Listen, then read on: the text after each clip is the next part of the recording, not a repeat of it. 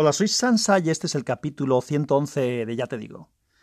Y lo que os digo hoy es que voy a hablar de bichos, no de la película de, Pixar, sino de otras cosas que sufrimos en verano sobre todo.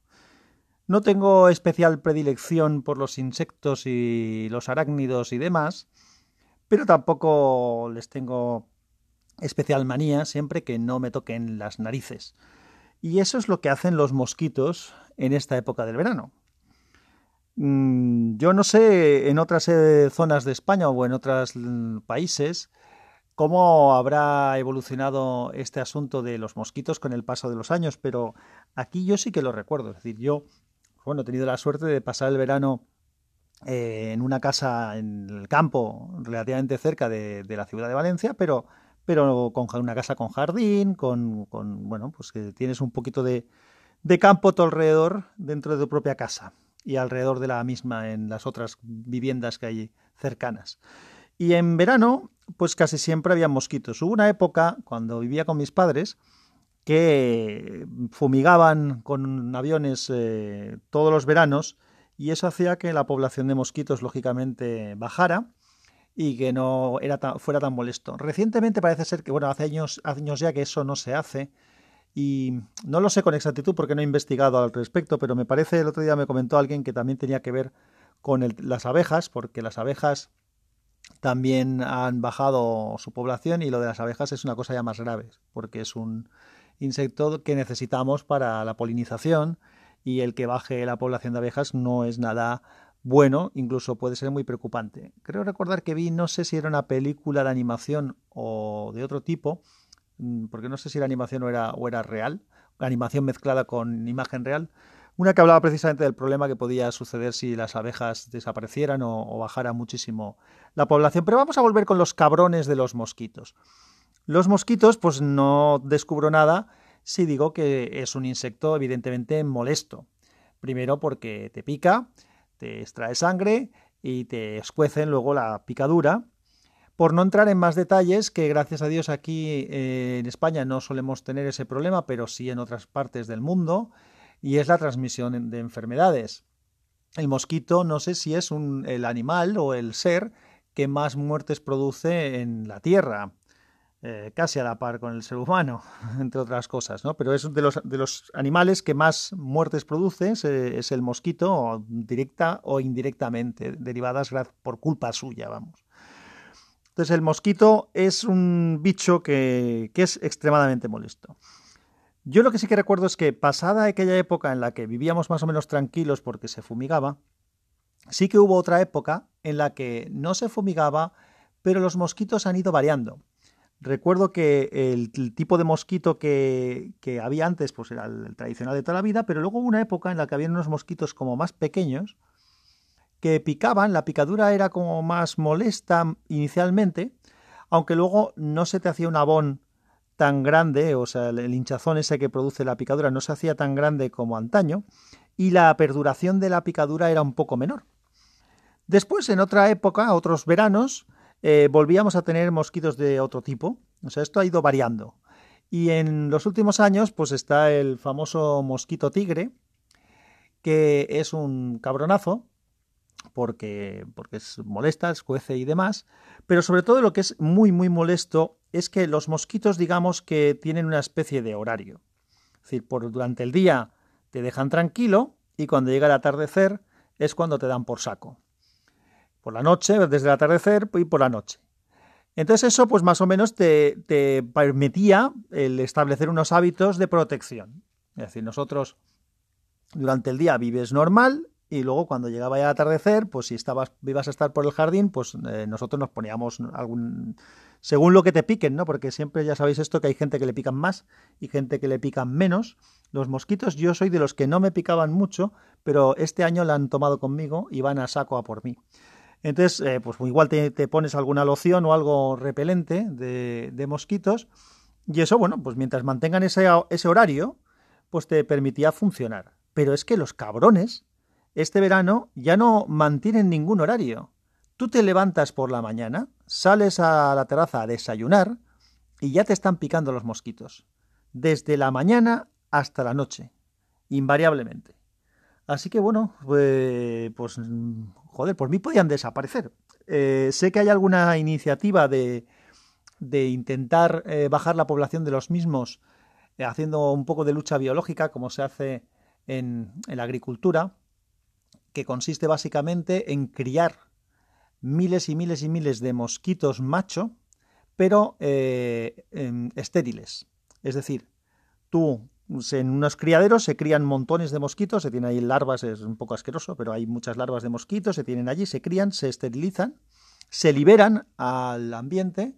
Entonces, al liberarse al ambiente, toda esa cantidad de mosquitos estériles fecunda con, con las mosquito hembras y claro, como fecundan de manera eh, insatisfactoria, pues no, bueno, ineficiente, digamos, no, no se quedan fecundadas las mosquitos hembra porque estos son estériles, por lo tanto la población de mosquitos baja. En algún otro país se ha estado haciendo y aquí me consta que también se hace. No, vuelvo a decir que no he investigado al respecto. Yo ya he dicho en alguna ocasión que a mí me gusta mucho la naturaleza y demás, pero parece ser que no es un problema excesivo para el medio ambiente. De hecho, lo que hay ahora es eh, excesiva cantidad de, mosquitos de este tipo, que encima es una especie invasora, no es una especie autóctona, el, mosquito tigre. Así que ya veremos cómo va.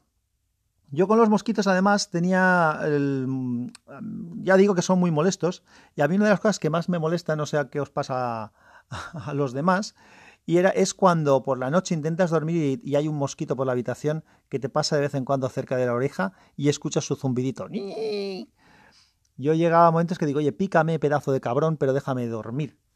Así que, bueno, mejor si no te pica, evidentemente. Sé que los mosquitos son el primer bicho del que quería hablar y del que no me disgustaría en absoluto si mañana desaparecieran de la faz de la Tierra, si eso no va a tener consecuencias eh, importantes para otras cosas. Pero vamos, como mínimo que me mantengan el horario que hacían antes y que uno pueda convivir. Oye, tú me picas, pero me picas a partir de una cierta hora y el resto del día me dejas vivir, hombre, no me toques las narices. Ese es el primer bicho del que os quería hablar. Luego quería contaros una anécdota que nos sucedió hace un par de días y que no nos había pasado hasta la fecha. Y es que, claro, en la parcela de la casa eh, nosotros tenemos un terreno y detrás eh, hay uno, otro terreno mucho más grande que el nuestro que está prácticamente abandonado. Claro, eso supone que allí pues, puede haber de todo, por ratas, eh, bichos de todo tipo y, pueden pasar al tuyo de vez en cuando. Entonces, lo que no había visto yo hasta ahora era lo que pasó el otro día por, eh, por recorriendo la parcela, no sé a dónde iba, y ahora hablaré del asunto, y es una serpiente. Pasó una serpiente por allí, la vio mi mujer, eh, con bastante estupor por su parte, y nada, pues la serpiente pues iba por allí de paseo.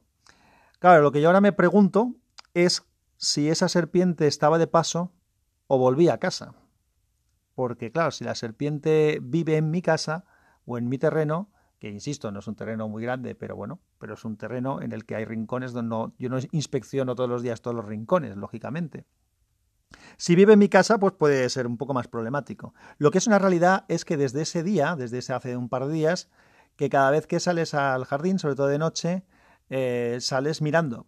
Eh, ya vas y yo me voy a ir a alguna zona donde, pues por ejemplo, donde está el depurador de la piscina para poner en marcha eh, el depurador o para abrir la, la válvula de riego del jardín, pues si voy de noche ya voy mirando, no sea que haya algún ofidio por allí cerca eh, paseando o, desplazándose. Así que tendré que hacer un poquito de revisión, un poquito más con cuidado para ver si, si efectivamente esa serpiente está solamente de paso y no es que tenga su casa eh, establecida en, al lado de la mía, no seamos vecinos cercanos.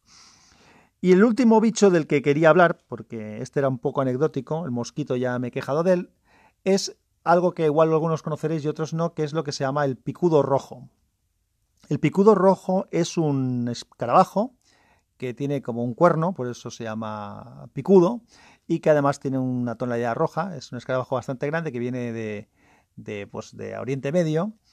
Y es un, un bicho que es un cabronazo porque está haciendo muchísimo daño, porque lo que hace es que mete sus larvas en las palmeras, sobre todo en algunos tipos de palmera. Y las larvas, que se cuentan por muchísimas, eh, lo que hacen es comerse la palmera por dentro y matarla. De hecho, si vais por la calle y veis alguna palmera con las, hojas así como, como caídas, probablemente es que ha sido presa del picudo rojo. Y es un animal que está haciendo estragos, porque es bastante difícil de parar si no se hacen tratamientos, eh, se propaga con facilidad y, es terrible porque está diezmando la, población de, palmeras. De hecho, nosotros en, allí en, la casa teníamos un par de ellas, unas cuantas, y, en la entrada de la casa habían dos palmeras bastante grandes, con un tronco grueso y con una, pues qué me dirán esas palmeras, pues 8 o 9 metros o 10 metros, y, se, se cargaron una. La mataron, eh, además en muy poco tiempo. Vimos unas hojas un poco caídas, a mí me extrañó, porque luego vi que había unos brotes por encima, con lo cual primero no lo, no lo asocié a que pudiera haber algún problema, simplemente que igual del peso se habían descolgado. Luego se notaba un olor así como admizclado, así un, olor dulzón, como a podredumbre de madera, y ya cogí un día una escalera, me subí hacia la palmera y observé y estaba ya infestada completamente. Entonces la tuvimos, no lo hicimos nosotros, vino, vino vinieron unos especialistas y la tuvieron que talar, la tuvieron que desinfectar y hemos perdido una palmera y de verdad que toca las narices que en un árbol que ha estado años y años eh, bueno, no son árboles las palmeras, ¿eh? es otro tipo, otro tipo de, vegetal. Pero bueno, digamos que tener una palmera allí que ha estado años creciendo, que te está dando una sombra, además teníamos una maca colgada de esa palmera o un árbol que hay enfrente, y perderla y que se muera, la verdad es que da mucha, mucha rabia. Y esto es un tema que a mí me atañe a título personal, pero el problema, insisto, es que es grande. O sea, la población de palmeras está en peligro y hay sitios como el Palmeral de Elche, el Palmeral de Elche, Elche es una ciudad de, la provincia de Alicante, en Valencia, en la región de la comunidad valenciana, en la provincia de, Valencia, la zona sur de, la comunidad, que tiene una de las poblaciones de palmeras, es la más grande de Europa y es una de las más grandes del mundo. Y, ahí están teniendo serios problemas por culpa de, este cabrón del, del picudo rojo. Así que nada, esta pequeña charla cagándome en la madre que parió, ahora lo digo así de claro y de fino, a estos bichos. Eh, lo de la serpiente, pues simplemente es un poco anecdótico, pero lo de los mosquitos y lo del picudo rojo este, por mí, que desaparezcan de la, de la faz de la tierra. Pues nada más os quería contar. Un abrazo fuerte y que la fuerza os acompañe. Chao.